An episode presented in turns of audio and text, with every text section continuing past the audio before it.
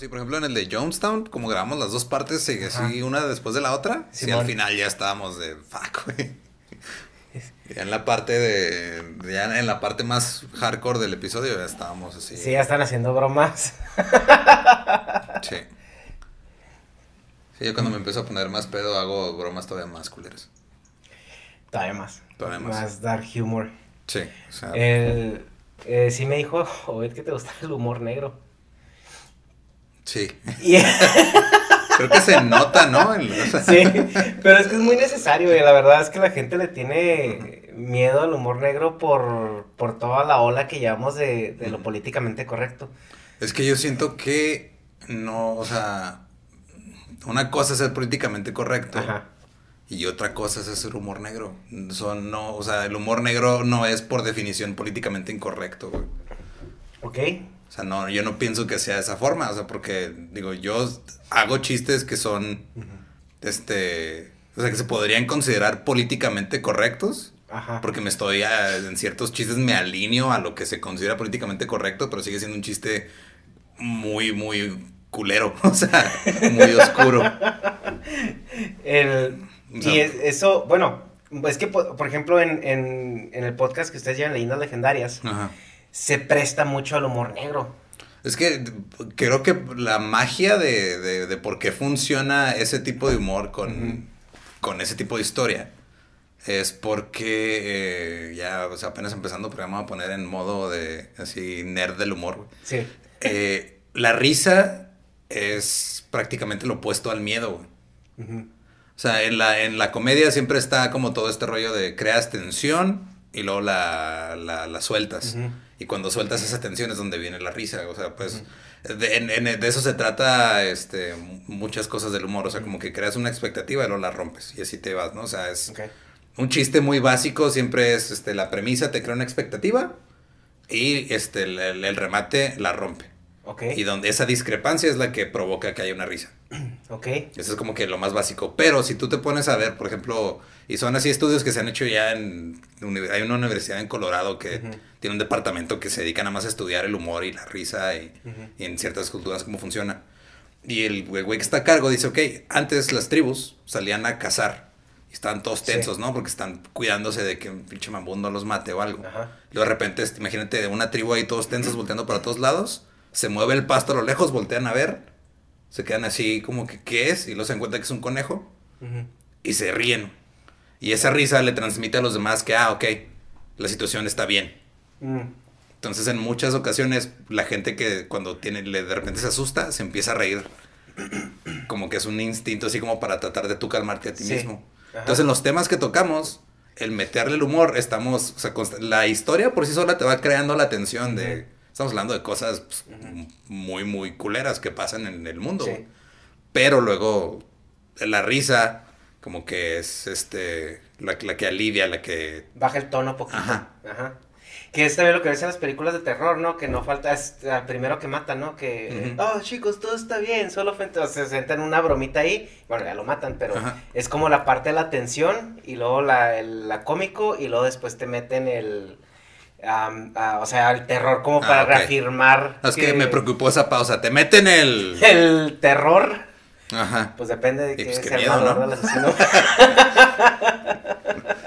El- a ver, yo creo que, bueno, su programa les está yendo excelente. O sea, ahorita ya acaban de firmar con una empresa muy grande que eso pues los va a ayudar todavía más, Ujú. que se, se exponencie más el éxito.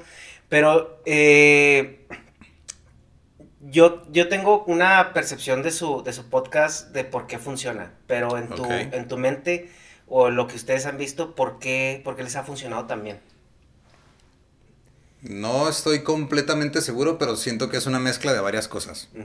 Eh, es una mezcla de este que ya tenemos un buen rato trabajando juntos, entonces ya sabemos cómo producir un producto ya, producir un producto, cómo, cómo hacerlo ya bien de, de principio a fin. Ajá. O sea, antes cuando empezamos con el late night y empezamos a hacer shows así, pues fue, fuimos aprendiendo sobre la marcha. Entonces ya todo lo que aprendimos en esos cuatro años lo aplicamos desde el día cero aquí a Leyendas Legendarias. Ujú. Entonces fue el tener un concepto bien claro, tener este toda la parte, eh, todo o sea, toda la imagen bien, este, bien hecha, tener este, eh, hacer pruebas de audio, video, todo, o sea, tener todo listo desde el día cero. Si tú escuchas ahorita un podcast, el primero, y escuchas el más reciente, la calidad de audio no cambia. La calidad de video no cambia, o sea, la calidad está ahí desde el principio. Y eso fue lo que siento yo que por eso, o sea, pues una, esa es una de las partes. Otra de las partes es este, no había algo así como que tan presente en el consciente colectivo mexicano. O sea, casi siempre, y es, es, algo que Badía dice que se me hace a mí muy cierto, o sea, cuando ves este tipo de temas tratados en, en, en, los medios mexicanos, siempre es del lado del morbo. Sí. Siempre es del lado de quererte asustar. Siempre es de ese lado y nosotros nos vamos por un lado completamente diferente. Entonces es como una perspectiva a la que, en Estados Unidos hay un chingo de podcasts de crimen real y de este, cosas paranormales. Hay un chingo de podcasts que tratan de unos temas con humor. En México, pues, hasta donde yo sé, no había, y si había, pues no me había tocado escucharlos. Ok. Este, sé que hay uno que se llama, ¿cómo se llama? Peor Caso, que creo que es de Sudamérica, que también tiene una, una, temática similar. Sé que hay unos que que más o menos traen como esa línea, pero siento que fue una combinación de, o sea, el, el, de cómo tratamos los temas, el trabajo que ya tenemos, la experiencia que, que hemos agarrado trabajando en otras cosas, y también la, la, suerte de que nos tocó así entrar en el tiempo perfecto para que explotara. Y entrar en el tiempo perfecto y con la experiencia correcta, porque como decías en Estados Unidos, el podcast es un fenómeno que ya tiene alrededor de 10 años. Es que el podcast ya en Estados Unidos es una industria ya. O sea, allá hay, hay, este, hay muchísimas personas que pues, viven de hacer un podcast. que, y la ventaja que tienen ustedes es que estando tan cerca de la frontera y consumiendo mucho de ese tipo de contenido, al momento de que en México se vuelve una, una tendencia, por así decirlo, ustedes tienen las herramientas para, para saber cómo hacerlo de una manera buena y aparte dar, dándole un giro donde la gente se entretenga con, una, con, la historia y aparte con las intervenciones y los remates que tienen en la dinámica que tienen entre ustedes.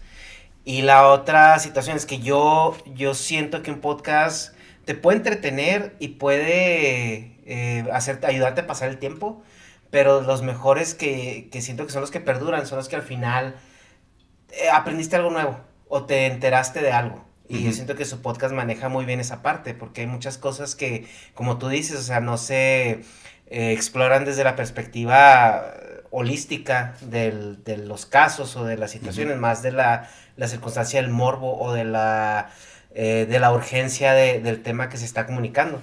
Sí, o, es, o sea, tú te pones a ver cómo se tratan, por ejemplo, en las mismas publicaciones periodísticas. Este, existe Alarma. Alarma era un hit Sí. Entonces, obviamente, a la gente le interesan los temas. porque yo me acuerdo de, de, chiquito, era de, yo veía los puestos de revistas Alarma y decía, güey, yo quiero comprar esa, pero la señora no me la quiere vender porque estoy en secundaria. la página central, ¿no? Sí, pero yo quiero, o sea, yo quiero ver el resto de la foto del güey que está ahí tirado sin cabeza en el en, la primera plana. ¿Qué pedo con eso? O sea, sí, llama la atención. Eh, y sí, pero siempre se manejan desde ese punto de vista o amarillista o de morbo o, o para generarte un miedo. Y yo creo que Alarma fue el, precursor del humor negro así en las, las publicaciones, ¿no? Con los encabezados que de repente ponían. Sí, pues y es que es, o sea, y, otra de las cosas que también nos hemos dado cuenta también por esa cercanía que tenemos y que consumimos mucho contenido gringo, al grado de que, digo, a, a, manera de juego nos dicen así, no, pues que ustedes se creen gringos. Ajá. Pues es porque estamos en frontera y en la frontera crecemos con esto.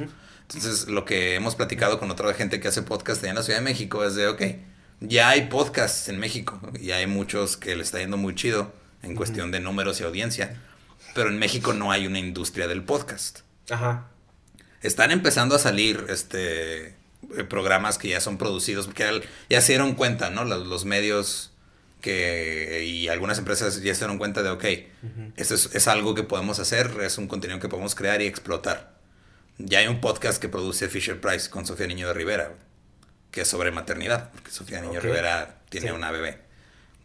Y Fisher Price dijo, ok, vamos a producir un podcast, tenemos a esta persona que va a hablar de este tema. este, Spotify le dio un, podcast a Marta de Baile, que se trata sobre el embarazo. Ok. Entonces son cuarenta y tantos episodios que representan las cada, una, cada semana de embarazo. y es un este original de Spotify. Y ves como otras empresas como que están volteando a ver a, ok, este contenido no lo conocíamos, vamos a meternos. Entonces, ahorita todavía estamos en ese periodo de transición de entre, pues vamos a ver qué sale y ya se va a empezar a, a, volver ya una industria que todavía está muy, muy, muy verde. Porque hay muchos términos que, o sea, por ejemplo, nos, nos tocó platicar con, eh, cuando conocimos a Slobotsky y a Ricardo Pérez, ¿no? Que cuando grabamos con la cotorriza, estamos platicando un rato de o sea, ellos no sabían cómo se puede monetizar un podcast, ¿no? Y nosotros sabemos, porque escuchamos podcast gringos, de que, ah, mira, metes menciones pagadas, haces contenido exclusivo, haces shows en vivo, haces esto, haces aquello. Entonces es entre nosotros irnos como retroalimentando y ver qué funciona, qué no funciona, irnos apoyando entre nosotros, para que cuando lleguen las empresas a querer este llegar así nomás con su fuerza y chingarte, pues ya no te agarren así, pues verde o desprevenido. Esa es la. Sí, o sea, es que mira. Eh, creo que eh, sí me platicaron el otro día acerca de eso, donde, eh, por ejemplo, decían: es que, ¿cómo vas a cobrar porque tu show sea un podcast? En el caso de ustedes. Y la cuestión ahí es de que. no es de que se crean gringos, es que pues estos güeyes ya descubrieron. No, es porque es un, es un modelo Digo que también, así de las pocas personas que nos han dicho, no, nos dicen, no, lo dicen en tono así, este, despectivo. O sea, nomás es, ah, ustedes los de frontera se creen gringos. Ajá. Y luego es de, sí, tú te dedicas al stand-up, el stand-up es gringo, güey. Sí, claro. o sea, ah, sí, o sea, es que si ya ves estos güeyes que ya están haciendo esto, que ya lo tienen maduro, o sea, no tienes que reinventarlo aquí. No, exacto, y yo, yo siento que por eso este, el stand-up en México, este, digo, aparte de los podcasts, el stand-up en sí, ha crecido muy rápido porque tenemos ya un modelo de éxito. Ajá. Aquí a un lado, y, es el modelo de éxito de quienes lo inventaron. Sí, Entonces en los podcasts podemos hacer lo mismo, ya, ya, hay, ya hay muchísima historia, hay muchas historias de éxito de ese lado, y en Europa, y en hasta creo que, o sea, en, Sudamérica también llega, les llegó antes que, que nosotros creo que hasta en Venezuela. Hay un podcast de Venezuela muy exitoso que se llama Escuela de Nada, que está muy chingón. Hay otro argentino, ahorita no me acuerdo cómo se llama, pero también está muy chido. También este, han tenido éxito en, el, en, este mundo. Entonces, de repente sí nos gana como esto de... Ah, no, es que, o sea, no, no, no hay que copiarles. Y no es tanto que les estés copiando, o sea, estás aprendiendo de ellos. Sí, claro. Pues es que si estás haciendo un producto que nació en otro lado, o sea, ¿por qué? A veces yo les digo, a ver, si tú vas a hacer tortillas, ¿las vas a hacer como te las enseña así la señora las quesadillas? ¿O lo vas a hacer como la argentina esta que hizo su, su tutorial de cómo hacer tortillas en su programa? O sea, pues claro que te vas a ir con las personas que lo hicieron y lo masterizaron y no tiene nada de malo, simplemente ya cuando tú entiendes, por ejemplo, los, eh, eh, los que son músicos te dicen, es que antes, eh, cuando te aprendes una canción, ¿no? Y la empiezas a tocar y luego le metes tu feeling y te dice el maestro, no, es que tiene que salirte igual. No, pero es que yo la estoy haciendo mía. No, güey, pero es que primero necesitas aprender cómo es para que entiendas la base y luego ya después la tropicalizas como quieras. Sí, pues es como el, eh, eso de, o sea, primero tienes que aprenderte las reglas para después romperlas. Exacto, sí. Y en tu caso, bueno, eh, eres, ah, bueno, ya había entrevistado ya con José Covarrubias. Ajá pero no tuvimos chance de hablar del stand porque nos dedicamos a hablar mucho más del, del cine. Entonces sí me gustaría contigo, así con algunas dudas que yo tengo así del, del stand-up, eh, eh, platicar contigo y acerca de cómo ves eh, el stand-up en México ahorita y, y cómo ves la, la, la, evolución o la consolidación que, que va a llegar en los próximos años o el panorama para el stand-up. ¿Crees que porque ahorita en México eh, el fenómeno que tenemos es que nos llega todo con un retraso de Estados Unidos, que esa es la verdad. Entonces en Estados Unidos hay una rampa de crecimiento y de consolidación pues muy, por así decirlo, muy plana. Y cuando llegan a México es un movimiento, por así decirlo, es una rampa de masificación que, que no pasa por la, como por la la especialización. Entonces tú llegas directo a la masificación y luego ya entras a la especialización después de lo masificado.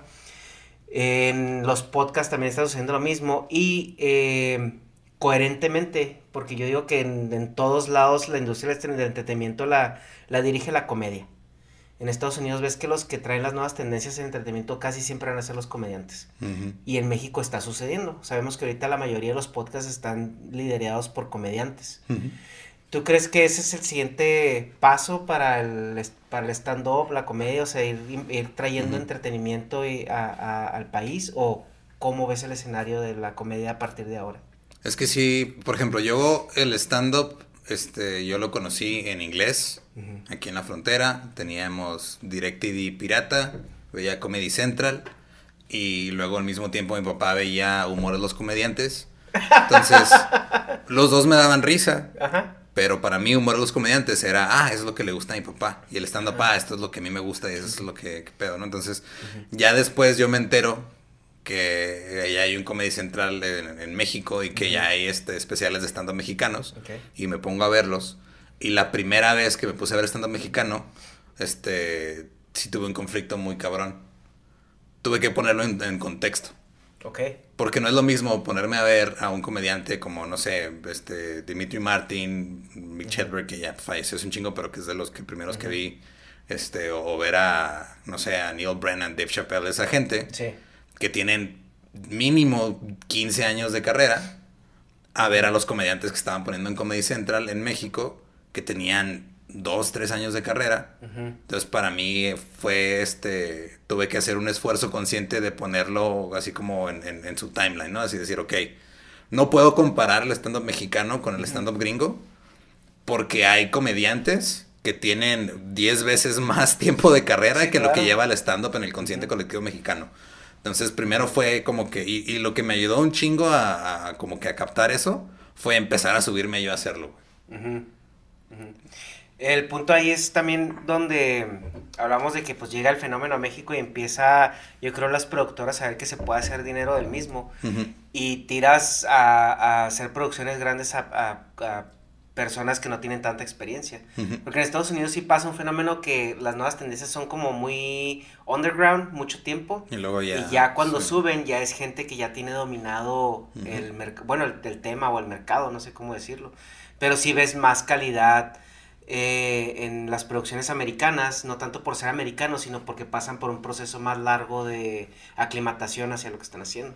Y es que también es más, este, hay más competencia en, muchas cosas. Por ejemplo, en, o sea, nada más en El Paso, Texas, hay más, hay como tres veces más gente que se sube a un escenario que aquí en Juárez. Mm.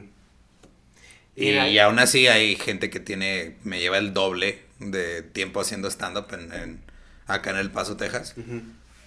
y, no han llegado al, o sea, e, en su país no llegan al nivel de éxito que nosotros hemos llegado en el nuestro. Que bueno, ahorita eh, siento que, bueno, por, lo que he escuchado ya, ya no hay tanta gente, por así decirlo, mala en el stand-up. Siento que se han consolidado muy bien algunos. Pero, por ejemplo, hay un fenómeno que, eh, bueno, no, em, yo siento que no, lo podemos también obviar, que es el fenómeno de Franco Escamilla. O sea, porque vemos que ese güey ahorita... Franco Escamilla es, Franco, es, Franco está acá y todos los demás estamos como por allá, güey. Así de...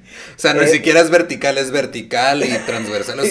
o sea, llegar al nivel de Franco, Franco ya está a un nivel donde ese güey puede hacer el, Carnegie, el Carnegie Hall en Nueva York, güey. Sí. Hay comediantes establecidos en Estados Unidos que no pueden hacer eso. Hay comediantes que no llenan los, o sea, comediantes que tienen más carrera y supuestamente más fama en Estados Unidos que Franco. Y no llenan los teatros que llena Franco allá. ¿Y por qué crees que Franco sea ese fenómeno? Porque yo, yo siento que Franco es este. Aparte de que es muy bueno en lo que hace. Es como. como es. Tú lo ves como el, tu compa, el que da risa en la peda. Mm. O sea, su personalidad es como súper accesible con la gente, te, identificas rápido y, aparte el güey es bueno en lo que hace, o sea, y encontró y, le tocó este estar en este boom donde ahorita ya güey es un... Pues, ya él, él solo es una industria. Como que entró en el timing correcto con el producto correcto, ¿no? En el... Sí, y, él empezó, o sea, y él, se dio cuenta que pues, él empezó a salir adelante en redes sociales. Sí, que era lo que es lo que también dice, ¿no? Que mucha gente le dice, es que ¿por qué pones tus chistes en YouTube? O sea, te los vas, los vas a quemar. Y lo que empezó a hacer es, pues, hacer rutinas nuevas cada rato. Y pues bueno, ahí está el resultado, ¿no? Sí, es un chingo de trabajo. O sea. El ambiente del, del stand-up en México es, si quieres hablar de él, es, es hostil o es muy de camaradería. Yo creo que, o sea, hay algo como medio raro en, eso porque pues, la, gran mayoría de la industria del stand-up está en la Ciudad de México. Ahí está todo concentrado, ahí están los, los mejores clubes de comedia de stand-up. En Monterrey también hay, pero en Monterrey es más lo que le dicen como que la vieja escuela, ¿no? Es más cuenta chistes, es más, este... Tienen, también hay muchos clubes de comedia allá, pero es un poquito diferente el ambiente. A mí me tocó eh, vivirlo como desde, desde afuera. O sea, yo como no, no estoy en la Ciudad de México, yo estoy en Ciudad Juárez, de repente voy para allá y este, sí hay como, no, no es hostilidad, es como un, un rollo así de la gente cuando tú llegas allá te ve como, a ver, o sea, ¿por qué estás aquí? Eh, demuéstrame que, tienes lo necesario para, llegar aquí. O sea, como que ese es, ese es el feeling al principio. Luego ya cuando se dan cuenta que, pues, o sea, también estás haciendo el jale y estás en otro lado, pero estás haciendo lo mismo que ellos y todo, ya te aceptan así de... O sea, como que cuando ven que, que así, que, que, eres, que lo estás haciendo de neta, es como que, ok, vente, ahora sí ya, vamos ya podemos trabajar. Este, y pues obviamente como en todos los, todos los ambientes donde hay gente creativa, hay egos. Y siempre los egos tienen este roces algunos con otros. Yo no me, o sea, no tengo una relación tan estrecha con muchas de las personas que están allá. Sí tengo algunas personas que ya considero amigos en el stand-up en la Ciudad de México, pero no, son muchos. Y creo que sí, creo que la ventaja que tengo de estar en Juárez y nada más ir allá de vez en cuando a trabajar es que me ahorro todo el drama. O sea, yo nada más voy, trabajo, me estoy una semana, convivo así chido y luego me regreso a mi tierra y luego en, el, del drama del día a día y esas cosas, no me toca verlas. Me toca de repente escuchar la versión resumida en una peda, pero no me toca estar ahí en medio de... Entonces yo, eso sí lo veo como una ventaja de no, no tengo que estar así de... No, es que se peleó aquel y es que se, puso pedo y le dijo que chingue su madre. Es que ya no, le hablamos a este, ¿no? Sí, entonces nada más llego, me, sí, me dan la versión resumida y dije, ok, chido. Y, ya, es... Este... Ya se arreglaron, ¿no? sí, o sea, pero sí me tocó específicamente el año pasado, en enero, fui a lo que... Ya, había ido un par de ocasiones antes a, pues, a probarme allá, a subirme a donde me dejaran subirme y empezar a calarme. Entonces en enero del año pasado tuve eh, mi primer show pagado en la Ciudad de México. Compartí escenario con Raúl Meneses y con Ana Julia. Y pues estuvo bueno el show, salió chido, este, y ya no, o sea, pues fui, hice ese show, me dejaron subirme a otros escenarios, y con la gente que ya conocía, que pues eran ellos, que los habíamos ya traído a dar show aquí a Juárez, pues ellos fueron los que me dio, los que me metieron allá, no son los que me, me integraron, y, pero fue porque empezamos a trabajar con ellos desde acá. Entonces ya estando allá, este, en enero, pues fue de, ah, pues qué chido, este, qué bueno que andas por acá, chido, y ya, hasta ahí. O sea, como eh, y luego ya sale Leyendas Legendarias en marzo. Y luego volvemos a ir. Este, no me acuerdo exactamente en qué fecha volví a ir, pero este, vuelvo a ir para allá. Y empezamos a grabar este episodios, grabamos allá el de con O'Farrill, con Ana Julia, con Mónica Escobedo y sí, que gracias a eso los conocí yo. Que fueron, fueron, fue, donde empezó ya así como que más, todavía más cabrón el, el, el boom. Ajá esa vez que fuimos, pues ya algunos medios nos ubicaban por el podcast, no tan, otros no tanto. Y luego tuvimos la oportunidad de estar en el Comedy Central Fest. Estuvo chido y, ya no. Y luego volvimos este, poco tiempo después. Y ya era un ambiente completamente diferente. O sea, ya la gente ya nos ubicaba todavía más por el podcast. Y gente que en enero este, me volteaba a ver con cara de, ah, pues, no sé quién eres, pero chido. Sí. Ahora llegan contigo así de, qué pedo, felicidades y todo. O es como yo no lo siento como que sea un ambiente hostil o no siento que no me hayan hablado al principio por mamones. Yo siento que cada quien está en su pedo. O sea, es como yo, yo veo a la Ciudad de México como Nueva York en, cuestiones del stand-up. En Nueva York es así de, o sea, matas o mueres, güey. O sea, es, es, una competencia cabrona y no es que la gente sea mamona o hostil con, con los que vienen de fuera. Es que ellos están tratando de, pues, de no morirse, o sea, de sobrevivir ahí. Sí, en la, más grande de la ciudad, más hostil es el ambiente. Sí, y, no, es, y no es contra ti, es, es, ellos nada más. O sea, ellos están enfocados en ellos no perderse en su camino. Pero ya cuando generaste suficiente ruido por otro lado, llegas y ya como que es más fácil para ellos decir, ah, no, pues qué chido, o sea, como que ya no te ven como alguien que puede llegar a quitarte el lugar que tú estás buscando dentro de la industria, por así decirlo. Que Leyendas vino a hacer ese escaparate, ¿no? Que también a ustedes como, como, como o comediantes les, les ayudó a crecer sus carreras por separado, ¿no? Pues sí, es que es este... Es parte de, o sea, porque algunos, no me acuerdo, una vez vi un comentario nomás así de... Así, pues es que estos güeyes, este, y ahora más porque tienen un podcast en Creen Comediantes, así, güey, no, yo empecé a hacer stand-up en el 2014. Pero yo estoy acá en Juárez y pues acá en Juárez nadie te va a voltear a ver.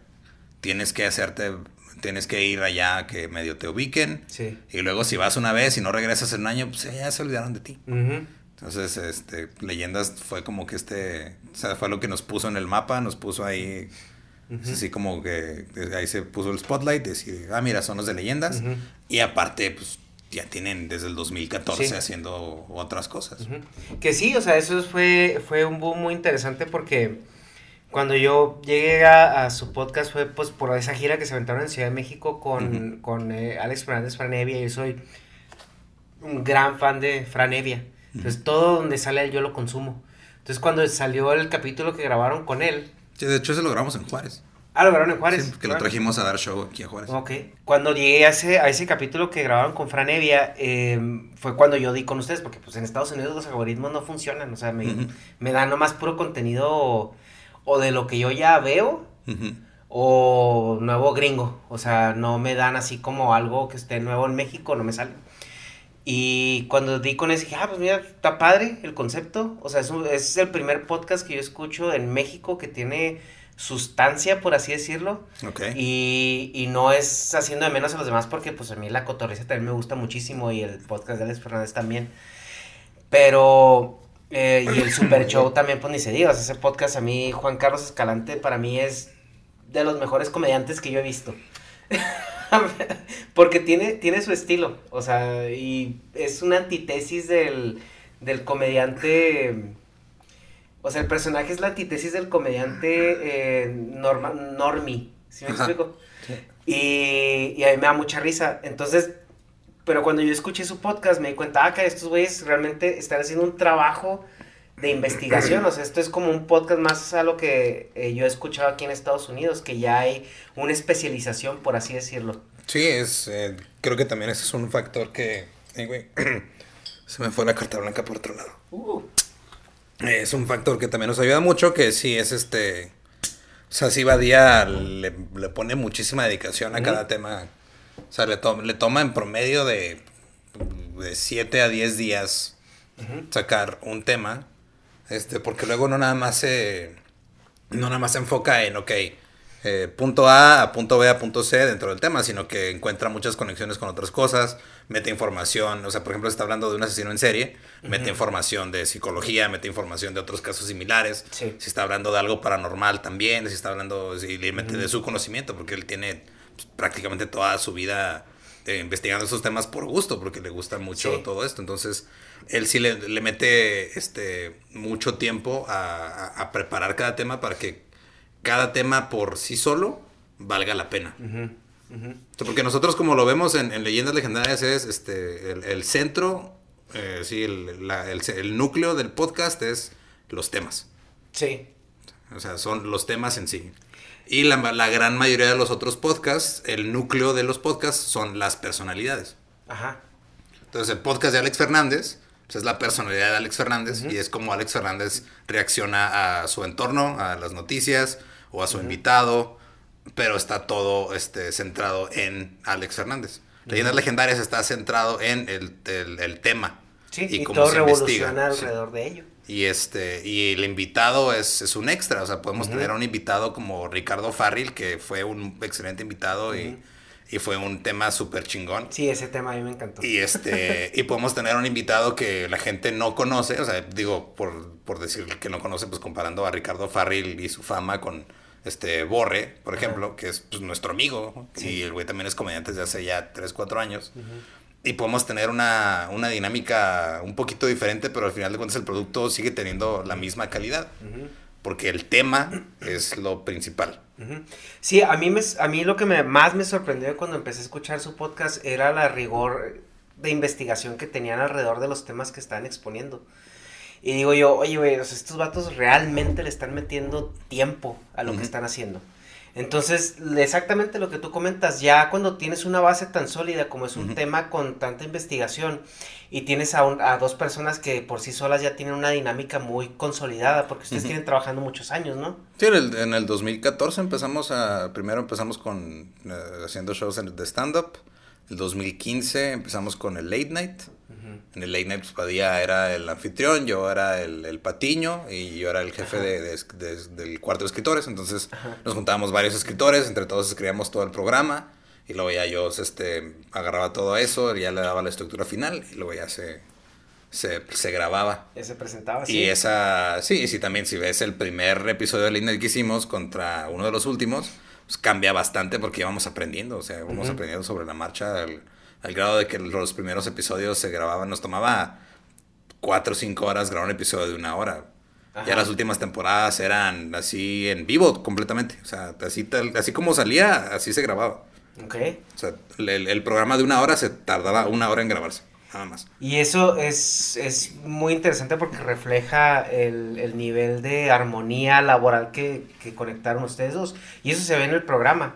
O sea, porque como tú dices, el invitado es, puede ser algo extra, pero por sí solo muchas veces el invitado está tan metido en, la, en el tema que a veces no reacciona o se queda callado y ustedes dos son los que llevan la dinámica del, del, episodio. Entonces, es, es muy, muy interesante y aparte, eh, como te comentaba, o sea, al final del día sales con una historia que puedes ir a contar. O sea, estás escuchando un programa y esto y esto y esto, esto que no sabía, ¿no? O sea, algo que eh, en lo personal a mí me, me, dio mucha risa y me afectó también mucho fue el, capítulo de, de, Goyito. Ajá. Que por la, y, no tanto por, por, la situación de Goyo, sino por la situación política de México alrededor del caso. Es esto, es neta. O sea, así estamos. Eh, sí. así estamos, así hemos estado y así estaremos. Pero pues bueno, ya tenemos a alguien que al menos lo puso ahí, ¿no? Y, también pues el, Cobalto 60, todo lo que sucedió pues aquí en la localidad y todo eso. Pero es una, es una labor casi periodística, que es casi, pero muy interesante. Este, o sea, no, tampoco queremos que, o sea, sí, Badía le pone muchísimo, muchísimo trabajo a que la investigación quede lo mejor que se pueda. Pero también hay que tomar en cuenta que no somos periodistas, no somos profesionales de criminología, no, no, o sea, somos básicamente aficionados con, mucho tiempo. y por ejemplo, eh, bueno, ¿tú cuándo es, te llamó la atención o cuándo dijiste, ay, quiero, quiero ser comediante? Pues fue, o sea, digo, yo veía, veía stand-up en inglés y siempre se me llamaba la atención y decía, ah, pues qué chido, yo lo veía como algo muy gringo, decía, ah, pues en México no hay de eso. Y luego ya me enteré que en México sí había de eso. Y una vez, este hecho fue este, un open mic aquí en Juárez.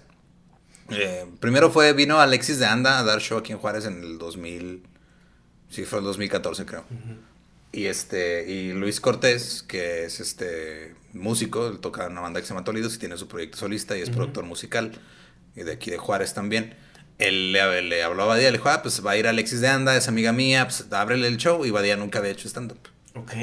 Pero Badía siempre ha hecho, este, o sea, empezó haciendo teatro, haciendo, este, pues, otras cosas de comedia. Hicieron un piloto para una serie en YouTube, hicieron varias cosas. Okay. Dijo, pues igual inténtalo, o sea, igual yo creo que sí puedes. Y también había invitado a Jorge Rodellegas a ese show. Jorge no lo quiso hacer. Badía fue y lo hizo. Y luego meses después organizaron un open mic y fue la primera vez que yo me subí. Ok. Porque fue de, ah, mira, pues un open mic me interesa y me subí y, pues, honestamente, o sea, no, me fue mal, porque es la primera vez y yo no sabía qué pedo. O sea, yo no tengo. La, la, experiencia que tengo de teatro es: me subí a un escenario y dije, prefiero estar en la cabina. porque si mi, mi, primera experiencia en teatro fue esa. O mi papá eh, dirigía, dirigió una obra de teatro, una pastorela, y luego tuvo un grupo de teatro un tiempo me puso en el escenario y dije, ah, chido, pero prefiero estar ahí en cabina con los de audio y luces y todo, prefiero no estar en el escenario. Pero ya, este, conforme fue pasando el tiempo, pues lo hice un par de veces, me gustó y de ahí me agarré. también siempre he sido, yo siempre he sido de las personas que se clavan mucho con el cómo pasan las cosas o cómo se hacen, el detrás de, de o sea, detrás de cámaras, detrás de lo que sea, siempre me, me apasiona el saber cómo funcionan las cosas. Entonces lo primero que hice fue pues, hacer lo que hace cualquier nerd, ponerte a investigar, a leer, a ver un chingo de cosas, escuchar entrevistas, podcasts, ver cómo funciona, ver este qué significa. Entonces de repente te empiezas a escuchar cosas de, ah, sí, muchos comediantes este, dicen, güey, te toma 10 años encontrarte así en el escenario y encontrar tu voz de, o sea, como comediante. Entonces dije, ah, ok, entonces este pedo es de carrera larga. Entonces mínimo 10 años lo voy a hacer a ver si, si después de 10 años sigo igual de malo, pues ya a la chingada, ¿no? Y ahorita voy para 6 años y voy, estoy contento con mi progreso hasta ahorita. Y como no había muchas cosas, este, no, no había dónde hacer estando aquí en Juárez, pero en El Paso sí y soy bilingüe, pues me empecé a ir al paso a subirme a open mics allá, a hacer shows ¿Hacer rutinas en inglés? Hacer rutinas en inglés. Y así, y luego ya se fue nivelando y ahorita ya hay más cosas en Juárez, entonces ya no tengo que irme allá para... Porque sí, o sea, sí, es un rollo de que tienes que estarte subiendo y escribiendo y haciéndolo constantemente porque si no, si te oxidas. Y cuando entraste al, al mundo del stand-up, el fue así nomás, bueno, voy a escribir un guion, a ver cómo funciona, o si realmente buscaste algún tipo de formación o talleres o algo así. No he tomado, o sea, toda la formación que, tengo en cuanto a esto es, es autodidacta. He leído muchos libros sobre ah, cómo pues escribir comedia, cómo... Pero no es lo mismo nada más leer un libro y luego hacerlo. O sea, si te da ciertas bases, mínimo te da como una guía, pero ya parado ahí arriba, pues ya.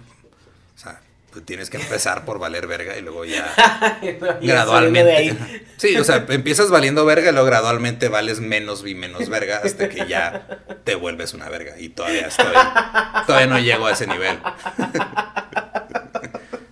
O sea, empiezas en menos verga y, luego ya terminas en verga. Ok, es una escala que vamos a tener que poner una vercha alerta. Supongo. Y este, y pues, o sea, no he tomado así. Sí siento que un taller te puede ayudar a, es como un atajo, ¿no? Es como una guía de nada, no nada más, la primera vez no nada más te vas a parar a no saber qué estás haciendo, ya mínimo tienes una base. Sí, sí, sí ayuda. Pero pues, a mí no me tocó tener eso. Sí, porque entraste en una etapa donde estaba muy en pañales y como dices tú, también aquí en Juárez no había no había mucho. Sí, no había escena y éramos pocos y, ahorita ya hay una escena en Juárez que está chida, o sea, ya hay comediantes que le están echando muchas ganas y que vienen atrás de nosotros y, se están subiendo cada que pueden, escribiendo material y todo y, y pues ahorita, digo, no sé cuándo va a salir este episodio, pero ahorita hay unos que andan allá en la Ciudad de México haciendo lo que yo hice, haciendo lo que yo hice hace dos años, de irte a subir a donde caiga y, ver cómo te, cómo te vaya, o sea, tratar de de, trascender en otro lugar. Que ahí lo importante es, por ejemplo, cuando, cuando quieres empezar a hacer algo y no es lo mismo como ser ingeniero y regarla con algo así como que en privado o lo que fuera, pero por ejemplo el hecho de, de subirte a un escenario y ver que no te fue bien, pero entender, o sea, pasar esa, ese tope psicológico y decir, no me fue bien, pero porque pues tengo que trabajar esto. Sí. Eh, esa parte, ¿cómo la, cómo la manejas? O cómo dices, bueno, tuve un, mal día, pero ¿cómo diferencias un mal día de valer verga para esto? Eso es este, una muy buena pregunta. Creo que a mí lo que más me tranquilizó en cuanto a eso fue este, escuchar, y es un fragmento que siempre que alguien me pregunta algo así similar, siempre se los pongo, que es este Ira Glass, que es el güey de eh, This American Life que es un programa de radio y podcast muy, muy famoso en Estados Unidos. Él habla de una cosa que es la brecha. O sea, de, hecho, si buscas Ira Glass The Gap, lo vas a encontrar. Así tal cual. Y parafraseando, básicamente es cuando tú vas a hacer algo que involucra creatividad, tú tienes un cierto gusto, ¿no? Te gusta esto. Entonces tú dices, ah, yo quiero hacer esto. Y cuando empiezas a hacerlo, tu habilidad está aquí abajo. Entonces muchas personas cuando empiezan a hacer algo se desaniman porque no están conscientes de que existe una brecha entre lo que te gusta y la habilidad y el trabajo y el esfuerzo que tienes que meterle para llegar al nivel de lo que te gusta. Y, este, y el saber que existe esa brecha y que se cierra con trabajo y con estarle chingando y con... A veces te va a ir chido, a veces no, pero pues, es no... Básicamente es, no rajarte hasta que ya llegues al nivel donde puedes hacer, crear algo que está al nivel de lo que te gusta que creó alguien más. Y eso me imagino que la autocrítica es una parte muy importante de... Sí, sí tienes que, tienes que tener una, o sea, es que sí, de repente hay unos días que de plano te bajas y dices, ¿qué chingados pasó ahí arriba, güey? Pero ¿qué pasa con el, con el comediante que dice, no, es que el público es, es idiota? O sea, yo sí doy risa, pero no se ríen porque pues es un público que no sirve. Porque estamos de acuerdo que sí hay públicos más difíciles que otros. Sí, pero el, yo, yo, pues, hay una, ya ves cómo se miden, por ejemplo, los, los bateadores en, en el béisbol. Ajá. Promedios. Ok. Entonces, si en promedio piensas que has tenido más públicos pendejos que no se han reído, creo que en realidad tú vas perdiendo en ese promedio, güey. O sea, es, es tomar, este, yo sí soy un poquito obsesivo con, con cómo voy llevando así como un registro de lo que hago. O sea, yo sí, digo, me sale el leer de interno, güey. Tengo una hoja de cálculo en Google Sheets donde pongo, me subí tal fecha, tal lado, hice tanto tiempo, estos estuvieron en, en el lineup. Y, o sea, y voy llevando un registro y sé cuánto tiempo he estado en el escenario en el año. Y este, y, y eso a mí me ayuda en saber, ok, este show estuvo bien, este show no estuvo bien. En realidad fue porque el público estaba raro o fue porque yo no traía ganas ese día de, subirme y me subí a huevo. O sea, sí, la autocrítica es, yo creo es la parte más, este, es, la parte que más te ayuda, pero es la parte más difícil. Porque no nos gusta, a nadie, a, a nadie le gusta verse al espejo y decir, es que neta sí la cagaste, güey. Y sí, si te gusta hacer eso, creo que necesitas terapia. Pero por lo regular, sí, por lo regular a nadie le gusta hacer eso. Sí, sí, es un ejercicio, eh, pues difícil. Porque si hay días, si hay días que te va, o sea, yo siento que los días que te va muy bien, los disfrutas. Pero en los días en los que te va muy mal, aprendes. Sí, claro. Y ahorita que dijiste que tenías esa, esa hojita en, Google Sheets donde tienes quien, el line-up, que imagino que es quien abrió y todo eso antes de que llegaras tú. Sí, sí tiene un peso, ¿no? O sea, la gente que abre. O sea, si llega una persona que realmente no, o sea, no conecta con el público, ¿sí te puede echar a perder un show? Si una, si una persona que abre un show, que es el que menos tiempo hace, Ajá te arruina todo el show. O sea, si los primeros 10 minutos arruinan el resto de la hora y media, creo que el show está perdido desde el inicio, güey. Porque por, lo, por, lo, regular lo que pasa es que depende, ¿no? Por, ejemplo, cuando organizas un show, este, el, formato del Comedy Club gringo, por lo regular funciona, tienes a un host, tienes a un feature, que es el abridor, y tienes a un headliner, que es el que cierra el show. Por, por lo regular, el, el host hace 10 minutos, 15 minutos al principio, este, lo presenta al feature, el feature hace más o menos media hora. Presenta, regresa el host, presenta el que cierra y el, el que cierra hace 45 minutos a una hora. Ese es como el show regular. Entonces, obviamente la gente empieza, este, o sea, la gente tiene una expectativa más alta del que va a cerrar el show del que lo abre. Ajá. O sea, la gente que ya está acostumbrada a eso. Pero cuando estás en un show donde es un showcase donde todo el mundo va y tiene nada más 10 minutos y son varios, ahí sí es un poquito más, más difícil. Yo siento que la gente se queda siempre con la última impresión mm. en un show de comedia.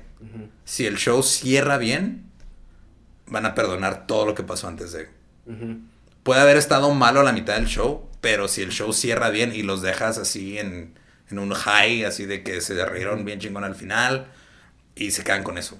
Okay si un show empieza muy bien y cierra mal, se quedan con que cerró mal. Sí. Y van a decir, ah, pues no estuvo tan chido, aunque al principio, o sea, un show que cierra aquí y empieza aquí, se va, va a tener mejor, este, eh, va, o sea, va a tener, va a generar un, mejor recuerdo que un show que empieza hasta acá y termina aquí. Porque la gente se queda con lo último. De hecho, hay muchos comediantes que dicen que ya en tu carrera de stand-up, este, te dicen, you're only as good as your last show. O sea, eres tan bueno como fue tu último show. Si tu último show estuvo chido, eres chido. Si tu último show estuvo de la verga, estás de la verga. El que sigue mejora. Y así, o sea, es... Mm, tiene sentido.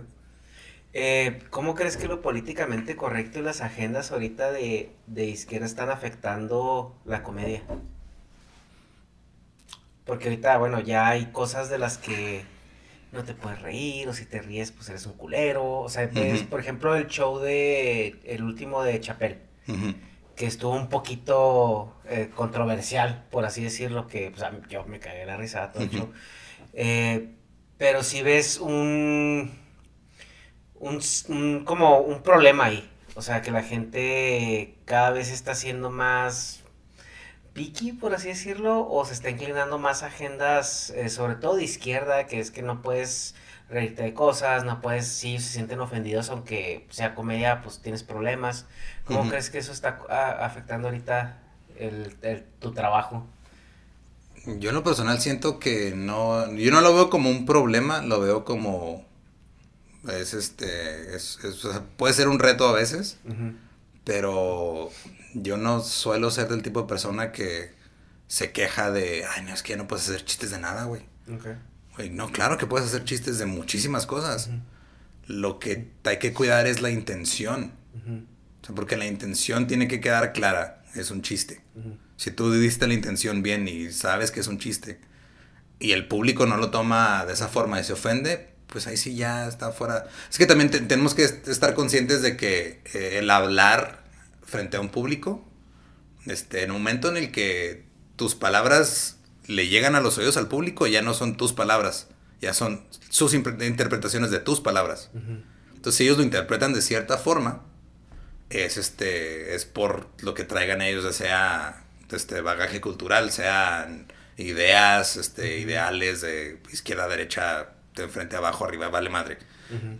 Lo que tú tienes, yo siento que como comediante tu responsabilidad es este, que tu material sea lo suficientemente sólido como que para la interpretación que se le pueda dar Ajá. sea prácticamente la misma en todas las personas que lo escuchen. Ok. Entonces, si es una, o sea, si haces un chiste, que para empezar, este, ya si estás en un lugar en, en donde estás viendo comedia, tienes que asumir que todo es un chiste, que nada se tiene que tomar en serio. Si estás haciendo un chiste de lo que sea, tiene que quedar en claro que es un chiste. Ujú. Y, para, y, y la regla básica, que es una regla que muchos repiten, es más gracioso que. Si vas a hacer un chiste que se puede interpretar como racista, tiene que ser más gracioso que racista. Ok. Tiene que ser más gracioso que misógino. Tiene que ser más gracioso que culero. Tiene que ser más gracioso.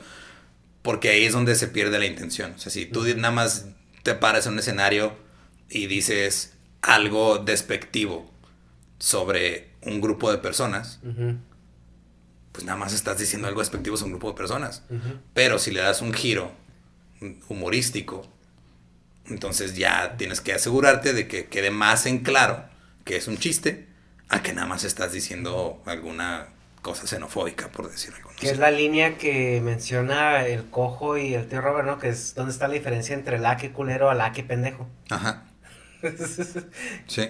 Que como comediantes, pues ustedes juegan con esa línea siempre. Sí, y hay Porque- veces, a veces te vas a equivocar. Y tienes que estar consciente de que, o sea, es tu responsabilidad. O sea, si tú te equivocas, pues es tu pedo. O sea, si tú haces un chiste que ofende a alguien o ofende a muchas personas, pues ya tú sabes si te quieres disculpar o no. O sea, si, si tú sientes que la cagaste, pues adelante. Si no, pues tú sigues haciendo lo tuyo. Sí, O sea- porque hay direcciones eh, sociales, ¿no? O sea, una sociedad, mientras más tiempo tenga libre, más tiempo tiene de avanzar como sociedad.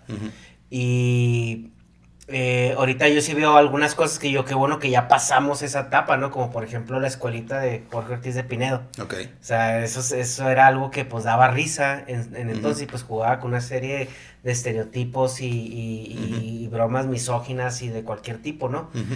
Y es ese humor, eh, siento que ya, ya no sería, ya no es factible. Ahora. Es que sí, es, es porque va partiendo de una, de una intención diferente. Por ejemplo, tú ves los especiales de los 80 de Eddie Murphy. En su momento eran un boom. Ahorita no, no, no lo podría hacer. Ajá, Porque su intención, o sea, él, él se burlaba or- muchísimo de la comunidad homosexual, por ejemplo. ajá, Pero su intención, desde el inicio del chiste, es los homosexuales están abajo o los homosexuales es por. Y luego, o sea, y luego ya- o sea, esa era la base de su chiste. ujú, Su base era ya homofóbica. ajá, No es lo mismo reírse de, o sea, de una persona por su condición que reírse por, o sea, no, no es lo mismo reírte de, o sea, supongamos, ¿no? Que tú fueras, no sé, ah, alienígena de Saturno. Ok. Y yo a mí me... o sea, Y si yo digo, ah, es que este güey por ser alienígena de Saturno es un pendejo. Ajá. Ya de entrada, la base, la intención está mal. Porque Ajá. estás atacando a alguien por algo que no puede cambiar. Porque tú no puedes cambiar el hecho de que seas un alienígena de Saturno. Pero, si tú como alienígena de Saturno hiciste algo gracioso o hiciste algo ridículo o algo absurdo, entonces ahí ya no importa si eres de Saturno, de Marte, de la Tierra, Sí. lo que sea. Lo que importa es la situación y cómo envuelves eso. Entonces es, este, o sea, lo, lo- lo más fácil es, si, si, de- si dentro de tu material estás partiendo de una línea de, de atacar a alguien por una condición o por su origen o por lo que sea, creo que el punto de partida está mal, la intención está mal. Porque la intención no es este. No es. Creo, o sea, no, la intención es primero ofender antes que, que hacer reír. Y jugar con también el mindset de la gente que te está escuchando, porque pues si se ríen es porque ellos están de acuerdo con eso, por así decirlo. Que también es, digo, también de repente pasa como lo que le pasó a Chappelle cuando se fue de Chappelle Show, que decía, ah, es que de repente la gente no tomaba lo que yo estaba haciendo como comedia, como comedia, lo tomaban como una validación de, de lo que ellos pensaban, ¿no? Entonces Ajá. salía su personaje del el güey del Ku Klux Klan que era negro El- y luego de repente el- salía un güey que sí era racista de neta decía güey, estoy de acuerdo contigo decía espérate güey es que no estás entendiendo Ajá. que la intención Ironía, es es burlarme de lo que tú estás haciendo Ajá, ajá. pero también o sea es, es el riesgo que tomas al, al- al expresar cualquier cosa porque no nada más pasa en la comedia pasa en todos lados o sea pasa en el Sí. cine pasa en la música pasa en muchas cosas Pues que hay que entender algo que opiniones son opiniones, ¿no? Y son, deben de ser tratadas con la base, eh, pues que viene, de donde viene, como dicen, hay que tomar la que grain of salt, ¿no? O sea, es la, esa expresión de que hay que tomarla de quien viene. sí Y si viene de un comediante, no es de que no lo tengas que tomar en serio, que simplemente tienes que ponerlo en contexto. Y partir de, de ahí. De hecho, Bill Burr tiene un, un chiste en, en su último especial de Netflix, el de Paper Tiger, donde habla eso. O sea, dice, pues que eh, él lo toma desde otro punto de vista, pero Ujú. también es ponerlo en, precisamente es ponerlo en contexto. O sea, no es lo mismo que estés, el- básicamente su chiste es, no es lo mismo que estés coqueteando con una chava y la chava así como que, o sea, ella sí, sí quiera, pero se está haciendo del rogar Ajá. y que te diga, ay, no, ahorita no, pero luego te dice que sí, y luego lo lees eso en la corte, y, que te- y lo están leyendo así como, ahorita no, no, déjame en paz. O sea, cambia Ajá. el contexto, porque Ajá. ellos no entienden, o sea, no tienen el contexto apropiado, y la comedia se basa todo en el contexto siempre. Entonces, eh, yo en lo personal no siento que estemos en esta, o sea, en esta era de ya no puedes hacer chistes nada, porque puedes hacer chistes de un Sí. chingo de cosas. Sí, eso simplemente cambia la dirección de lo que está haciendo el chiste, como tú comentas. Y eso está bien, porque, eh, digo, tenemos que avanzar, o sea, hay, hay, hay puntos que tenemos que, que sobrepasar. Y si antes había cosas que estaban aceptadas socialmente, por no decir que estaban bien, hay una dirección que tiene que tomar todo, ¿no? Y tenemos que sobrepasar ciertas cosas. O sea, no vamos a, no vamos a hacer cosas eh, que antes estaban aceptadas, como por ejemplo, no vamos a, apedrear, a apedrear mujeres, ¿no? Homosexuales, que antes era algo que estaba bien. Entonces mucha gente tiene ese dilema ahorita de que, ah, es que como ya no te puedes reír de lo mismo que te reías hace 10 años, dicen, ah, es que ya no puedes hacer chistes de nada. Simplemente, pues, o sea, lo que tú dices, o sea, hay muchas otras cosas de las que puedes hacer comedia. Yo, yo siento que si un comediante dice, es que ya, este, ya no puedo de, de, o sea, decir nada o ya no puedo hacer chistes de nada, se está rindiendo creativamente. Porque está tomando la salida fácil de, ah, no, o sea, es que yo ya, yo ya no puedo hacer mi trabajo, ya no puedo yo ponerme como comediante a usar mi cerebro para buscar la manera de cómo hacer reír a este público que ya no acepta los chistes que contaba antes. O sea, ya está tomando la salida fácil y se está rindiendo. Y es de, no, pues que yo ya no puedo hacer mi trabajo. Pues no, o sea, esa gente se va quedando atrás. Sí, claro. Si lo ves en otro, en otro aspecto, ¿no? Si lo ves en un aspecto, por ejemplo, si te das un trabajo de una fábrica, producción, Ujú. Y llega una persona y les dice, mira, aquí está esta nueva herramienta, y se la da así a alguien que trabaja en la línea de producción, usa esta nueva herramienta, te dice, "Ah, no, es que yo no sé usar esa herramienta, este, y nunca la he usado, y yo siempre he hecho las cosas de cierto modo, entonces yo no puedo hacer eso, o sea, ya no se puede hacer mi trabajo como se hacía antes. Entonces, ¿Qué van a hacer? Lo van a correr y van a traer a alguien y lo Claro. van a entrenar a que use esa herramienta y va a seguir Y es lo mismo con en todos lados. O sea, la comedia va a llegar. Si tú ya no. Si tú dices que ya no puedo hacer chistes misóginos ya no me puedo reír de nada. Pues no hagas chistes, misóginos, haz chistes sobre otra cosa. Sí, pero si esa persona se pone ese tope, donde dices que ya no es como antes, ya no puedo hacer esto, pues va a llegar otra persona con un humor diferente. Exacto, yo siempre he pensado que una de las, de las frases más peligrosas, que es muy común en, en, muchas culturas, es el, el, el, that's the way it is, o sea, el, es que las cosas siempre han sido así. Ajá, ajá. Porque lo único que hace las cosas siempre han sido así es yo no voy a meter mi... Yo no me voy a cansar o no me voy a ni siquiera molestar en tratar de cambiar las cosas, ni para bien ni para mal. Sí, claro. Pero es nada más, es quitarte la responsabilidad de tu rol en la sociedad, básicamente. Porque qué pasa si, digo, yéndonos a temas tal, tal vez más escabrosos todavía, pero hay, hay lugares donde llega una mamá con la hija y le dice, oye mamá, es que mi esposo me, me pegó y decía, ay, mija, es que pues, así son las cosas, así son los hombres. Aguántese. Eso está de la verga. O sea, eso está. Porque la mamá se está quitando la responsabilidad de, no, pues es que así son las cosas y pues. Tiene historia. Pero lo que tenemos que hacernos siempre es estar, estarnos cuestionando por qué son las cosas así. O sea, ¿qué hizo que las cosas llegaran a este punto? Y hasta que nos ponemos a razonar eso es cuando empezamos a ver ok, tal vez podrían haber llegado a este punto si hubiéramos hecho esto antes, entonces vamos a intentarlo, o sea, porque la vida siempre va a ser de prueba y error, prueba y error en todo, pero también es, es, este, es muy tedioso hacerlo, entonces es muy cómodo decir, pues que así son las cosas. Ah, pues es que sí, este, así me dijo, eh, no sé, digo, ya metiéndonos con religiones, pues, así lo dice la, la, palabra de Dios y ya se chingó. O, o sea, muchas cosas entiendo que son para como entiendo que es una salida fácil para, para no enfrentarte contra tal vez este, cosas que no te gustaría enfrentarte tú en lo personal. Pero sí tenemos, tenemos que perderle el miedo a, cuestionar el porqué de las cosas y, salirnos y ver qué, qué, más se puede explorar. Sí, que es el ham story, que llaman, que es el que cada Navidad la mamá cortaba las esquinas del jamón para hornearlo. Ajá. Entonces llega la niña de 5 años y dice, mamá, ¿por qué? Porque cortas las esquinas del jamón. pues, pues, queda un pedazo así, ¿no? Pues no sé, así lo hacía tu abuela, ¿no? A la abuela. Oye, abuelita, ¿por qué usted por qué se hace así el jamón? No sé, pues si lo hace mi mamá. Pues de pura punto está viva la bisabuela, ¿no? con la bisabuela, oiga, abuelita, ¿por qué le corta las esquinas al jamón para hornearlo? Es receta de la familia, la fregada. No, pues es que en mis tiempos, el horno que teníamos no cabía el jamón completo. Entonces le cortamos las esquinas para que cupiera. Sí. Y entonces ahí tienes a tres generaciones desperdiciando lo más rico del jamón, güey, que son las esquinas, las orillitas que se doran bien chido.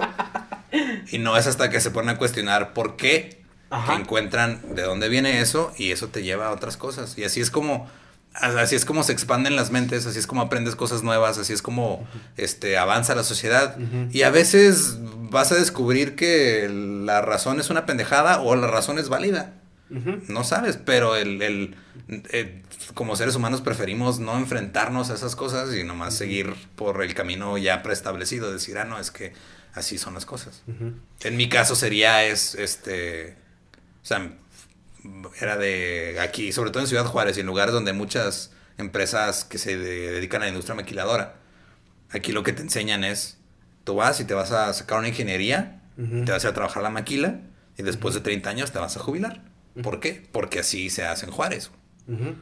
Entonces el... Chihuahua. Así se hace en Chihuahua. Así se hace, y se hace en cualquier lugar donde hay industria Yo vengo de la capital, entonces. O sea, así se hacía antes en Detroit, güey. En la, en la era dorada de, de, de, así de, este, Detroit Auto City, como no me acuerdo cómo decían.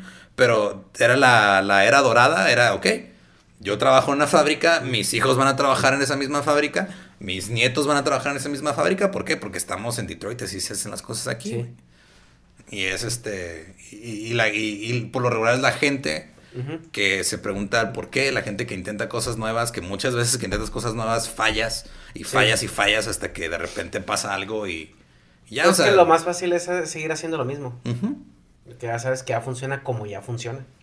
Sí, porque es cómodo, porque es, es, es eh, imagínate que estás frente, estás en, en, un, no sé, en, un lugar rural, en un bosque, y está el camino, que ya recorrieron todos, y está el resto del bosque. La gran mayoría se va a ir por el camino. Y de vez en cuando un güey se va a meter al bosque. Y a lo mejor ese güey que se mete al bosque lo mata un oso. Pues ni pedo. Se arriesgó. Y a lo mejor otro güey este, se mete al bosque, se pierde y se muere de hambre. Pero a lo mejor un güey se mete al bosque y descubre un lago donde pueden mover el pueblo y van a tener muchos más recursos que estar en un lugar árido que está a una milla más a la izquierda. O sea, es la gente, o sea, es muy difícil arriesgar, es muy, muy difícil. Y es, y es muy fácil para alguien que le salió bien arriesgarse decirle a los demás que se arriesguen. Sí, claro. Porque no es lo mismo que yo te lo esté diciendo ahorita, que ya este, estoy empezando a tener éxito en, en, algo relacionado a lo, a lo, que decidí tomarme el riesgo, a que te lo hubiera dicho hace un año, cuando estaba batallando para pagar la renta, güey. No es lo mismo. Sí, claro. O sea, por donde estaba yo así debatiendo si, o sea, donde, donde mi novia era la que estaba llevando la carga económica de la casa, y ella me decía, no, güey, o sea, pues tú sigue haciendo lo tuyo, tú sigue arriesgando, yo te apoyo, y ella dijo, yo me encargo de, o sea, tú trabaja en lo que quieres hacer, yo me encargo de la carga este, por el momento, pero ella confiando en de que eventualmente pues, iba, iba a pasar algo y, y, esa inversión iba a rendir frutos, ¿no? Ella tomó un riesgo mientras yo tomaba otro riesgo y, y funcionó, pero hay muchas veces que no funciona. Que me imagino que también ese voto de confianza tiene que ver con lo que ella percibía en tu dedicación, ¿no? Sí, también. O sea, porque pues si ves que este güey tiene, pues no sé, esta puñeta mental, pero pues lo estás haciendo nada al respecto, pues eso me imagino que hay que cambiar un poco la, la, perspectiva. Sí, y ahorita ya ella también es parte del equipo de producción de leyendas, entonces ya es de, ok, o sea, antes era, estás trabajando para apoyar este pedo, esta, este, este sueño y cosa hacia la que estoy trabajando. Y ahora que ya está empezando a rendir frutos, pues vente tú también y puedes ser parte de ello, ¿sabes? Pero sí llegó un momento en el que era de, ok, uno de los dos va a tener que este, buscar otro trabajo o meterse, porque si no, pues no vamos a tener cómo pagar la renta, no vamos a tener cómo comer, qué pedo. Entonces ya, y, justo en ese momento fue historia de película, fue de, ella se quedó sin trabajo, estuvimos viviendo de la liquidación y eh, así el mes que era de ya tenemos la tarjeta de crédito a tope, ya este, ella dijo ya me voy a poner a buscar este otro trabajo bien en lo que termina de levantar esto. Ese mes fue, la primer, fue el primer mes que recibimos dinero de leyendas legendarias por parte de, la monetización de YouTube y fue de, ok, no, mira, con esto pago la renta. Y si así fue, el mes que sigue va a estar más fácil y así. o sea, pero llegamos así al, prácticamente así al punto de, de quiebre, así de... Sí, de inflexión completa. Y funcionó. Funcionó y yo no me esperaba que funcionara así, pero Sí, como dices, cuando tienes éxito es muy fácil decir arriesgues y que la gente te escuche, ¿no? Pero ¿cuántos otros casos no hay donde a lo mejor no funcionó y realmente tuvieron que volver al... Sí, es que también el, el, arriesgate también involucra tomar riesgos calculados, no nada más te aventar lo pendejo. Sí, esa es otra. esa es otra, o sea, el riesgo calculado porque como tú comentas, o sea, ves mucha gente que, que a lo mejor se va así sin nada a la aventura y no es lo mismo llevar un plan. O sea, si tengo tanto recurso para a lo mejor tres, cuatro meses y en esos tres, cuatro meses tengo este plan. Entonces voy a arriesgarme a hacer algo, pero ya tengo, pues no sé, o sea, una salida y al menos un plan inicial. Y saliendo un poquito del tema ya del stand-up y del tema de eh, eh, personal, eh, dices que eres un nerd. Sí. ¿Por qué te defines como nerd? ¿Qué te gusta? Yo no me definí como nerd, la sociedad me define como nerd. ¿Por qué? O sea, ¿qué es lo que te gusta o qué es lo que haces que... Pues que yo, siento que un, nerd es una persona que tiene una... como una fijación o una pasión hacia algo y es muy metódico al respecto. Yo así es como percibo a un nerd. No, no necesariamente como un güey que es este... como, no sé, muy dedicado a a la escuela. O sea, digo, en la escuela me iba bien. Soy una persona que afortunadamente entiende conceptos fácilmente. Para mí no era difícil tener buenas calificaciones. Y desde ahí era así como que, ah, sí, pues tienes calificaciones buenas, eres nerd. Ok. Pero, eh, así como que ya entrando como ya un poquito más de lleno, o sea, yo cuando... Yo, yo, yo más bien defino esa parte de ser nerd, del siempre querer entender cómo funcionan las cosas que me gustan. Entonces, si a mí me gusta la música, yo quiero saber así de principio a fin cómo funciona la música, entonces ¿Qué es la música? La música este, viene del sonido, ¿qué es el sonido? ¿Qué son las ondas de sonido? Entender desde el, pues, desde el punto inicial hasta el punto final para tener como mínimo una, una, visión completa de todo lo que involucra eso que te gusta. Okay. Entonces, en mi caso personal, eh, en las cosas en las que más así tiro nerd es en la música y en la comedia. y, y, es este y me meto así muy cabrón de repente en, ah, ok, me gusta esta banda, entonces tengo que conocer absolutamente todo lo sobre esa banda y volverme un experto en esa banda en específico y soy un nerd de esa banda. Por si un día se ofrece, ¿no? Nunca digo, consciente de que es muy probable que nunca se vaya a ofrecer. Es más probable que en un avión este, alguien diga, levante la mano y diga, hay un doctor, a que alguien levante la mano y diga, ¿alguien se sabe la discografía de Death Cab for Cutie? Pues no, güey, no. O sea, honestamente. Sí, claro. o no. y en las teorías de conspiración, ¿qué, qué, cuál es tu postura en ellas? ¿O cuál es la que más te llama la atención? Teorías de conspiración. Em, la que más me llama la atención. No sé, siempre tuve una fijación con todas las cosas de Aliens, Área 51, Roswell, todo ese pedo. Esas sí son las que siento que sí nos están ocultando algo. Sí. Pero también luego me, me gana el pedo de, güey, neta has visto a los humanos, nunca se organizan para nada, güey. O sea, Ajá. Si 10 güeyes arruinan, o sea, si entre 10 güeyes que se ponen de acuerdo por dos semanas arruinan una fiesta sorpresa, ¿tú crees que ¿Sí? 300 güeyes en una agencia por 10 años van a mantener oculto algo? ¿Qué es lo que dice? Porque es que está la teoría de la conspiración de que nunca fuimos a la luna. Sí. Entonces decía Neil deGrasse Tyson, es que ¿cuántas personas están involucradas en el proyecto? ¿Tú crees que una sola de ellas o dos no hayan ya como vendido la historia? Ajá. Entonces, eh, sí, yo coincido contigo en esa parte, o sea que es, es muy tentador porque yo también, mm, yo creo que la, la teoría de conspiración a la que yo me alineo un poco más, a pesar de que mi, mi mente me dice no, güey, pero mi corazón me dice sí, es la del Área 51 y el accidente de Roswell. Por, por el punto de crecimiento tecnológico que se vio en esa parte y lo comentaba con Arnoldo. Digo, es que ustedes eh, lo dijeron una frase muy interesante que a mí me hizo mucho clic. O sea, dices tú, ¿por qué desde entonces empezaron a haber ciertos avistamientos así? Que fue después de la explosión de las, bombas, atómicas. O sea, si estos changos ya están partiendo el átomo, o sea, yo creo que ya hay que poner hay atención. Que ver qué pedo, ¿no? Ajá, y es por ejemplo tú como... Es como cuando, es como cuando tu gato aprende a abrir la cena y se come tus galletas y pones una cámara, güey, a ver qué pedo. Ajá. Exacto, o sea, cuando empiezan a haber comportamientos que no son tan usuales de algo que tú consideras muy normal, que es ya cuando descubres que hay un avance. Entonces, por esa parte, o sea, como que mi corazoncito dice, sí, es que puede, puede que haya algo ahí, ¿no? Pero después mi mente me dice, no, güey, o sea, es que, o sea, es algo tan grande y tan difícil de ocultar. Y aparte, pues ya te meterías como que con unas ondas pues universales o físicas medio extrañas para que eso conjugara, ¿no? Y además, ¿cuánto tiempo pueden ocultar un contacto con, con alguna otra civilización inteligente, por así decirlo?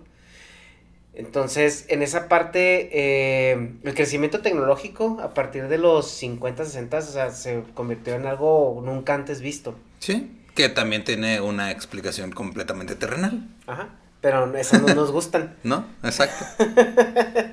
pero hay una teoría de la conspiración que yo creo que no es teoría, yo creo que sí es más como una realidad. Y es cómo funcionan las religiones actualmente. Porque realmente si te pones a pensar una religión, ahorita podría parecer obsoleta. Porque no, o sea, ya estamos en un punto donde cualquier fenómeno lo podríamos explicar pero aún así hay mucha gente que, cree mucho en, esa parte como esotérica, por así decirlo. Es que volvemos a lo mismo de, o sea, es más fácil para alguien aceptar este que es un milagro de Dios o que es este una consecuencia de algo a en realidad ponerse a cuestionar qué está pasando, güey. Es más fácil echarle la culpa a me hicieron brujería y por eso no me está yendo bien en la vida, a ponerse a analizar tu vida y darte cuenta que le estás cagando en muchas cosas y mejorarlas. Entonces es parte de eso, o sea, porque sigue siendo una, salida fácil. Es este estás agarrando la, la responsabilidad de tu persona, de tu ser, y se la estás poniendo en las manos a un ser este que está eh, un ser omnipotente, o sea, un ser este convenientemente omnipotente y omnisciente que todo sabe, todo ve, todo oye y, y, puede con todo al mismo tiempo.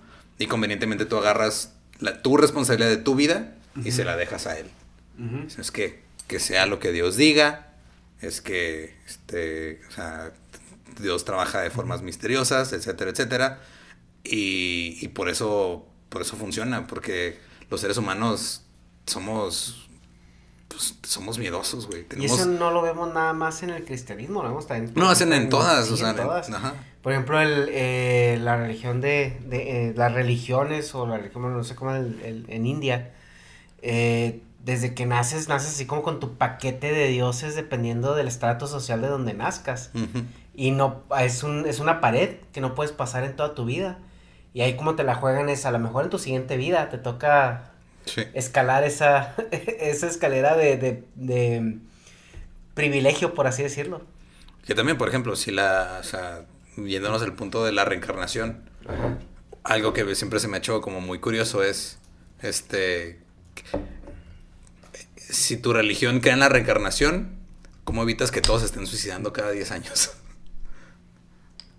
O sea, ¿qué, castigo te tienes que inventar de los dioses para decir, ah, esta vida no me gusta, pero mi conciencia se ve a otro, a otro ser, si me muero, me mato aquí de una vez, chingue su madre. Entonces tienes que crear un castigo peor todavía que, o sea, que evite eso, ¿no? O sea, es este... Son muchas cosas, o sea, son muchas... Son como que yo siento que las religiones van como que construyéndose sobre la marcha, ¿no? Es eh, una de las experiencias más este, de decir, donde he llorado así cabrón de la risa fue viendo Book of Mormon, la obra de, estos güeyes, de Mark Parker y Stone de South Park. Y hay una, hay una parte de, la, de una, una canción, porque toda la obra se trata de van unos este, mormones a África en una misión. Y cuando llegan a África se dan cuenta que no los entrenaron para lo que se encontraron. Llegaron y estaba un che güey guerrillero matando a la gente del pueblo y todo. Pero el más creyente dice, no, ya huevo, yo creo y yo soy mormón y yo creo, yo creo. Y, está explicando que no, pues es que yo creo que, y te explica como todo lo que creen los mormones, ¿no? Los mormones hubo eh, en los 60 eh, como que hicieron un cambio a toda la religión donde ya aceptaban a la gente afroamericana.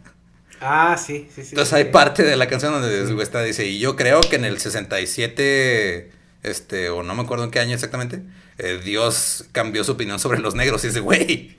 Porque realmente para los, sí, para los mormones los negros eran como eh, intentos fallidos, algo así, no están como muy estigmatizados. Sí, y es, todo ese pedo de van sobre la marcha corrigiendo cosas. O sea, por eso tú ves ahora, por eso ahora el Papa Francisco es el Papa cool porque no condena tanto como los papas anteriores, ¿no? Porque es el que hasta cierto punto se ha adaptado un poquito más a la sociedad y va corrigiendo sobre la marcha. O sea, porque antes era de. No, las mujeres tienen que hacerle caso al esposo y si se muere el esposo tienen que casar con el hermano. Ahora es de no, ok, está bien. las mujeres pueden opinar, no hay pedo. Y, o sea, y ese es el punto. Opinar. Sí, güey, ese es el punto donde está la iglesia católica ahorita, la neta. Sí, sí, no, sí, que opinen, pero en sus conventos. No las queremos de sacerdotisas a las mujeres, o sea. Sí, y realmente, o sea, yo hablaba con una, con una persona en una, en una ocasión, y esta persona es muy es muy, muy cristiana. Y él le decía, bueno, o sea, ok, está bien que, que creas en esto, pero, o sea, yo, la premisa era, ¿por qué Jesús no se casó? Y me decía, pues porque era el hijo de Dios. Y a ver, ¿qué has leído de la, de la cultura judía? Decía, no, pues la Biblia. A ver, la Biblia no habla de la cultura judía, la Biblia habla así como de los sacramentos que pues, marcaba así, ¿no? O sea, por así decirlo. Le digo, si tú te vas y lees sobre la cultura judía, o sea, ese güey tenía que estar casado a los 21 años, si no era joto y lo mataban. Así era la ley. O sea, y en ese entonces el vato pues no era nadie. O sea, era un carpintero, así. Entonces, lo que yo le explicaba, le digo, es que tú no puedes basar tu vida en un libro que estuvo controlado por una institución que ejerció el poder sobre la humanidad por más de mil años. O sea, ¿cuál es la motivación que ellos tendrían para en un momento decir así, ah, toma, sí, esto es lo que usamos para controlar? Pues obviamente está editado, está... Ah, no, claro, y, también todo, todo el ritual de la misa está... Digo, no, mm, si tú entras por primera vez a una iglesia, que son iglesias, edificios con techos enormes, con vitrales, o sea, es, una impresión muy grande. Y luego ves todo el ritual de la misa sin conocerlo antes, desde verga, güey, ¿qué está pasando? O sea, pero estamos tan acostumbrados a verlo porque desde chiquitos nos llevaban. Pero si tú traes a alguien que nunca lo ha visto, se quedan así como que, güey, ¿qué es esto? Sí. Que, o sea, y sí, sí impone porque es un ritual. O sea, y, lo que impone también es que mucha gente lo sigue haciendo. Y dices, ah, ok, entonces, pues, si, si hay 200 personas en esta iglesia haciendo lo mismo, pues tal vez tengan algún punto. o sea, tal vez este, tiene un motivo o tiene una razón de ser. Sí, vemos, por ejemplo, en el, episodio que tiene usted de Jonestown, que, o sea, muchas veces eh, entras tanto en ese tipo de rituales donde se vuelve un culto y no te das cuenta. Hasta que ya estás bien empinado dentro de él. Y esa, esa parte es eso, o sea, juegan con los sentimientos de las personas. Porque ahorita, pues, nadie sabe qué pedo. O sea, como que sí puede haber un Dios, puede no haberlo.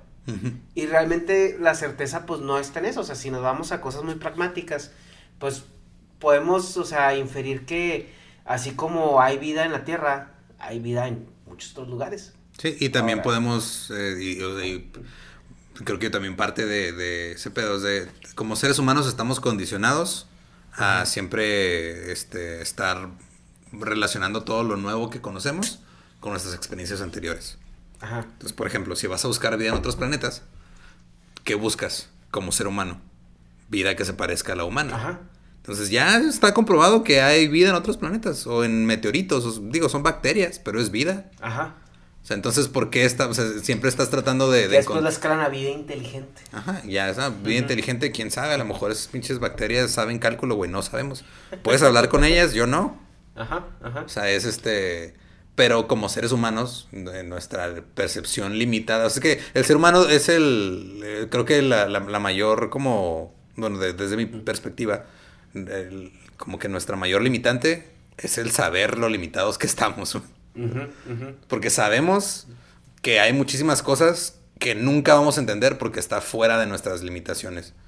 Y esa es de las cosas, como de, las cosas filosóficas más, como hasta suena condena, güey, suena suena tortura así de, o sea, si hay, si hay un Dios que creó al ser humano con la capacidad de saber que no puede saberlo todo, se me hace hasta cruel de su parte. Que ahí es lo que les digo, es que si tú crees en Dios, crees en alienígenas. Pues sí, porque no es, no es un ser de este mundo. Ajá. Es donde, no, a ver, ¿qué es? ¿Está aquí? No, está acá, es un ser bastante multidimensional, por así decirlo, ¿no? Ajá. Que vive en otra, en otro lugar, no sé en dónde.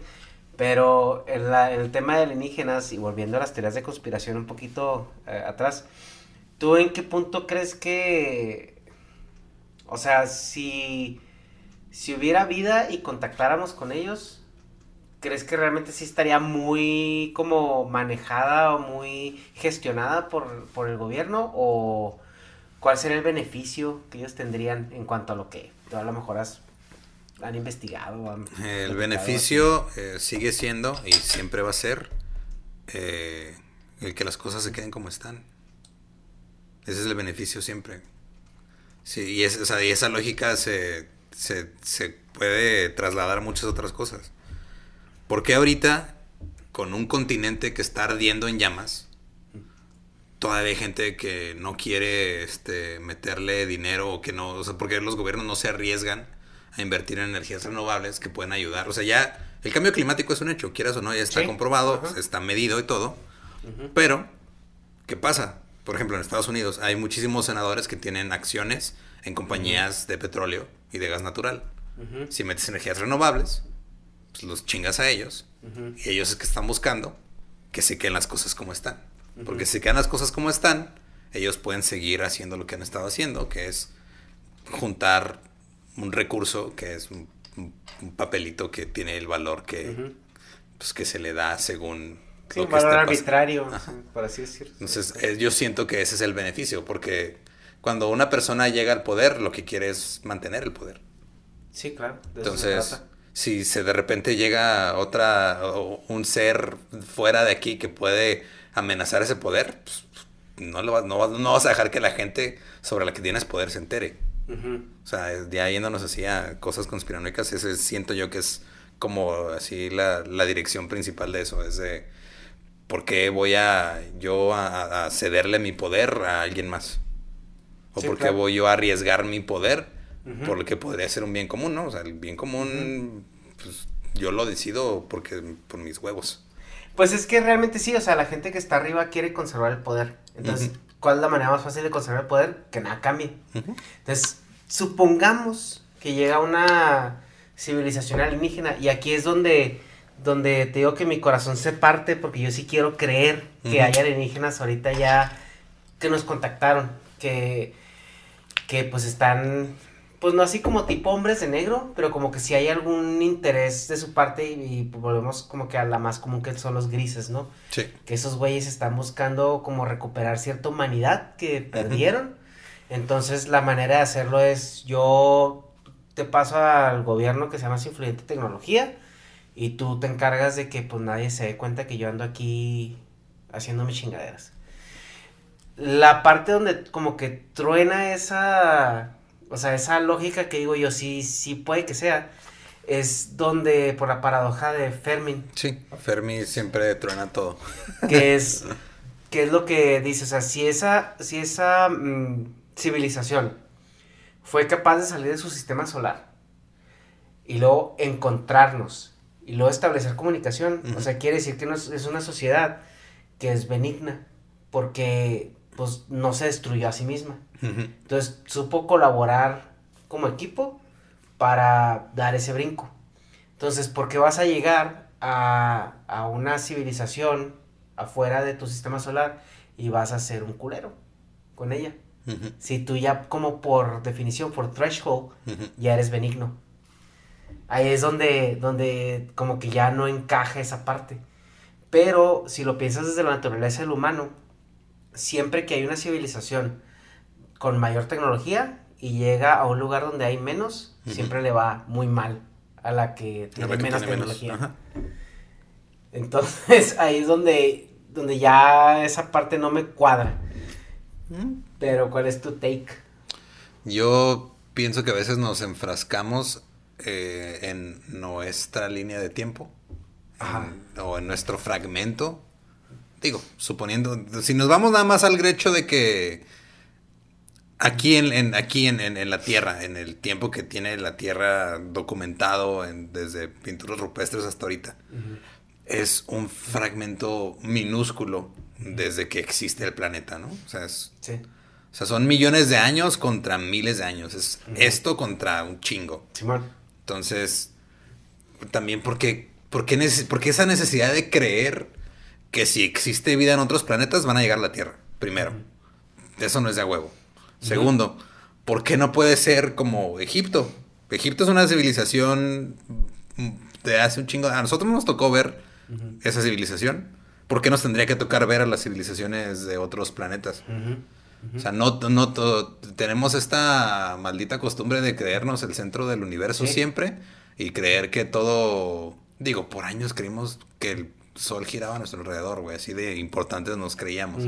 O sea, que la estrella más grande que conocíamos hasta ese momento tenía que moverse y nosotros no.